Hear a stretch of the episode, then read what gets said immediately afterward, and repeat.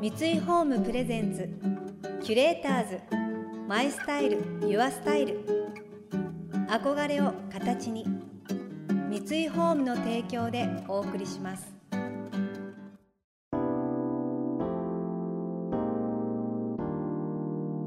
溢れる情報の中で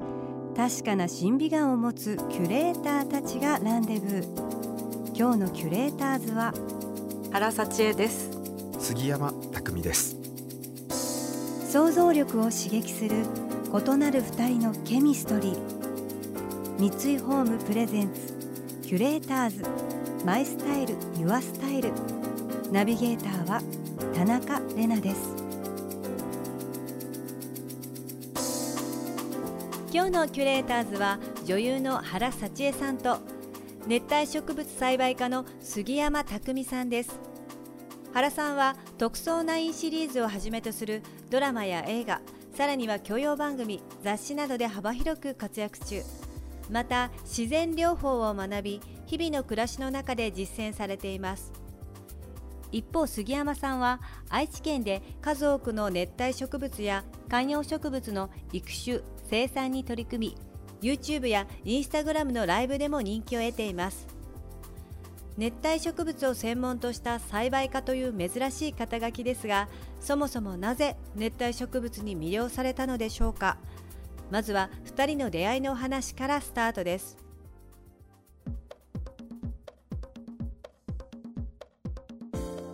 よろしくお願いしおます。久しぶりです。お久しぶりです。よろしくお願いします。ちょっとお久しぶりすぎて緊張します。杉山さんと私の出会いは、は私がある女性誌の連載ページを持っていて、対談させていただけないかということでオファーをしましたら快く引き受けてくださったっていうのがきっかけでしたよね。い。やそうなんですけど、はい。あのその前にはい、インスタをいきなりフォローされましたよねあそうですね、僕それではい、何が起こったってなって。気づいてくださってたんえですか、ーっつって。なんか芸能の方からみたいな。芸能の方から。そうですね、はい。綺麗なね植物でこう、はい。もう全部。それでお会いしたいなってのもあったし、あとは私は NHK の植物のコーナーにはい。杉山さん最初出てたのに拝見して、はい。い、やなんか朝早い番組じゃないですか、はい。はい。朝早くにはい。植物に対してこんなにこう熱量を持ってしかもめちゃくちゃ楽しそうに話をするこの人は何者なんだろうと思ってすごくこう魅了されまあして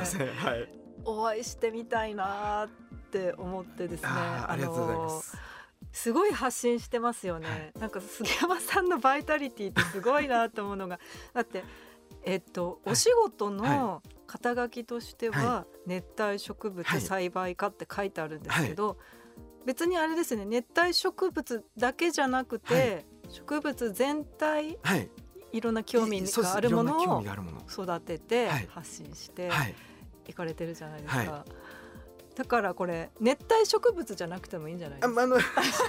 じゃあただやっぱり一番好きなの熱あ帯植物なんですよ。なんで熱帯植物が好きかっていうと、もちろん日本の植物も素晴らしいところってあるんですよ。うん。やっぱり休眠するあのまあ紅葉だとかはい。え枯れ葉はい落ち葉になってでまたあの春に芽吹くってこれって素晴らしいんですけどうん。熱帯植物は僕ねあの葉が散るだとかって寂しくなっちゃう人なんですよ。あーはいはい。あのそこはなんか日本の奥ゆかしさだとかっていう部分だと思うんですけど僕はなんか多分寂しがり屋なんですよね。葉っぱが常に緑がたくさんあった方が嬉しいんで、日本の住環境でも今って気密性すごくはい。高くなってるじゃないですか。はい。で温度を足さなくても意外といける熱帯植物がすごくあったりしてそういうのをやっぱり育ててってほしいなって思うようになって、あのまあなんで熱帯植物って言ってるんだとかって僕よく言われるんですよ。で熱帯植物だと寒がるよねっていうのがうん。誰しもがわかるじゃないですか、うん。あったかいところだから日本ちょっと寒がるよねっていうのも分かっていただけるし、観葉植物だとあ鑑賞するんだ。じゃあ置物みたいでいいのかなっていう風なうん。形になっちゃうかなと思って、うん。熱帯植物って、まあ、あえてうん。多分今まで観葉植物生産者って言ってたんですけど僕からうん。熱帯っていう風に変えちゃってるんですよ。あそうなんですね、はい。え質問してもいいはい、ですか、でねどうぞ。熱帯植物って、はい枯れないんですか？あの基本的には温度と光、うん、風水この4つがあれば基本的には枯れていかないです、うん、どんどんどんどん更新されていきます。もし更新される、はい、それはお花が咲いて種ができたりだとか、はいはいはい、そういうことで更新されていくので例えばうちでももう何十年いる株だとか平気であるんで、えー、例えば植物園なんかで言うとえーと、愛知県の東山植物園ってところには、はい、もう昭和9年に植えられたゴムの木とかがあったりして日本でそんな古くからあるんだっていうものが結構あったりするんですよ。うん、すっごい古い植物があったりして。またなんか ワクワクギラギラギラギラした目で語ってくれますね。この表情を伝えたい。キュレーターズ。マイスタイル Your Style 田中れながナビゲートしています東京 FM キュレーターズ。今日のキュレーターズは女優の原幸恵さんと熱帯植物栽培家の杉山匠さんです。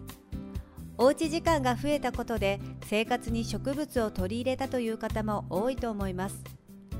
以前は植物を枯らしてしまうこともあったという原さんは杉山さんのアドバイスによってとても重要な発見があったといいます。杉山さんに会ったら聞こうと思ってて聞いたのが、植物をすぐ枯らしてしまうから そういう人にでも育てやすい植物ってないですか、みたいな質問をしたと思うんですよね。はい、でそれでエアプランツ紹介していただいて、でもエアプランツもやっぱりうまく育てないと何度もね、ご相談させてもらったように、お亡くなりになったりしたんですよねその後も。でそれで気が付いたのは、やっぱり風と光が大切だっておっしゃったんですよね、その時に。でその風と光のバランスって、植物だけじゃなくて、人間も必要じゃないですか、だから本当に人間が生きる環境が人として過ごしやすい場所であれば植物も絶対過ごしやすい場所なんじゃないかっていうことに気がついてだって暑すぎる部屋だと人間もやっぱりちょっと呼吸困難になって、ね、水分不足になるし、でも湿気が多すぎても、肌にはいいかもしれないけど、その住居、カビが発生する原因になったり。植物っていうことを中心にい。ろいろとこう生活を変えていくとあれにこれ人間にも、あの優しい住まい作りにつながるんじゃないかっていうことに最近気がついたんですけど、なんかいやそれは杉山さんの本当にその風と光が大切ですって言ったその一言が、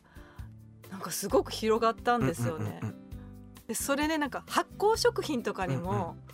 同じだなと思ったんですよ。なんかあまり環境の良くない環境でお味噌作ったり、お漬物を作ったりすると、変なただのカビ発酵じゃなくて腐敗になってしまうってい。うのがまたこう人体と発酵物と植物っていうのはなんかみんな心地よい環境っていうのを求めていてみんな生き物が過ごしやすい環境さえあれば植物も人間も発酵食品もうまく生き延びられるんじゃないかと。あの最近はそこに 注目点を置いて生活してるんですけども。あの,、本当に僕もそう思う部分で風を動かす室内でも、風を動かすことで心地いい空間で光をなるべく取り込むようにだとかするだけで人間が心地いい空間実は植物も心地よくてで空気が動いてるとなんか心地いいんですよね。はい、そういったそよ風程度の、まあ、風が動く環境だとかって結果上手に育っていくっていうのはなんかわかります？なんかあんまり難しいこと考えなくていいんだなと思って、はい、ちょっとこう人間が人工的に手を加えてあげること。風がないんだったら風を起こしてあげればいいし断熱性がないんだったら断熱性を強くすればいいし気密性を強くすればいいしそうすればこう健康で、はい、冬は寒くなく夏はこう心地よい風が通る家っていうのができるから、自然からもらうヒントってすごいなって今思ってあの本当に熱帯植物は、特に一定環境であればあるほど、ぐんぐん成長してくれるんですよ。え本当ですか？これマジなんですよ。日本ってこう寒かったり暑かったりっていう気温あるじゃないですか、はい。はい、そうすると植物も春と秋がよく生育するんですよ。実は熱帯植物も日本の夏ってめちゃめちゃ暑がって生育止めちゃうんですよ、はいはいはい、でハワイって20度から30度ぐらいの気温帯のところが一年中大体続いてるんですよ。そうするとハワイの熱帯植物って実は自生地よりもめちゃめちゃ大きくなったりするんですよ。うん、そういうのを見てくると、うん、あじゃあ日本でも夏も暑くない、まあ、例えば断熱性能がしっかりしている、うん、暑くないだとか、っていう環境ができると、植物ってそこに慣れて、いい顔になるんですよ。えー、杉山さん、はいうちでちょっと実験しませんか、はい、もう全然 全然。キュレーターズ。マイスタイル。ユアスタイル。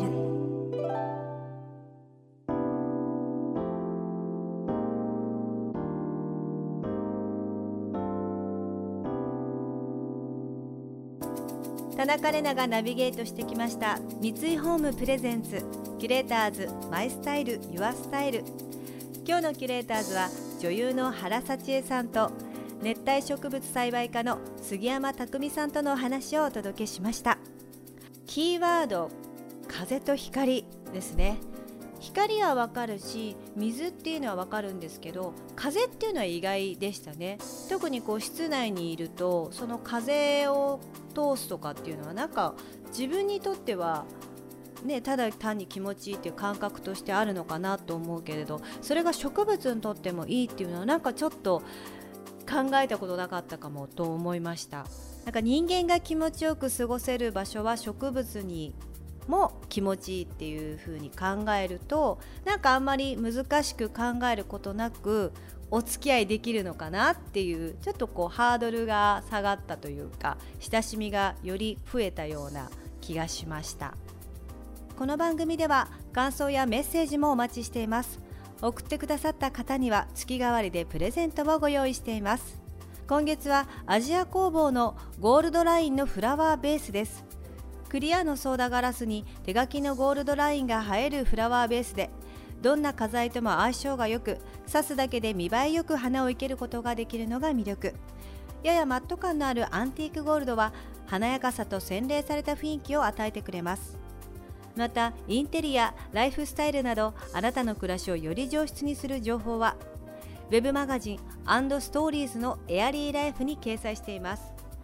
今月のリコメンドトピックは自分らしさを見つけるインテリアセレクションです。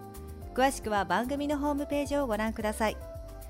来週も原さんと杉山さんをお迎えして原さんが実践するセルフケア習慣についてお聞きしていきます。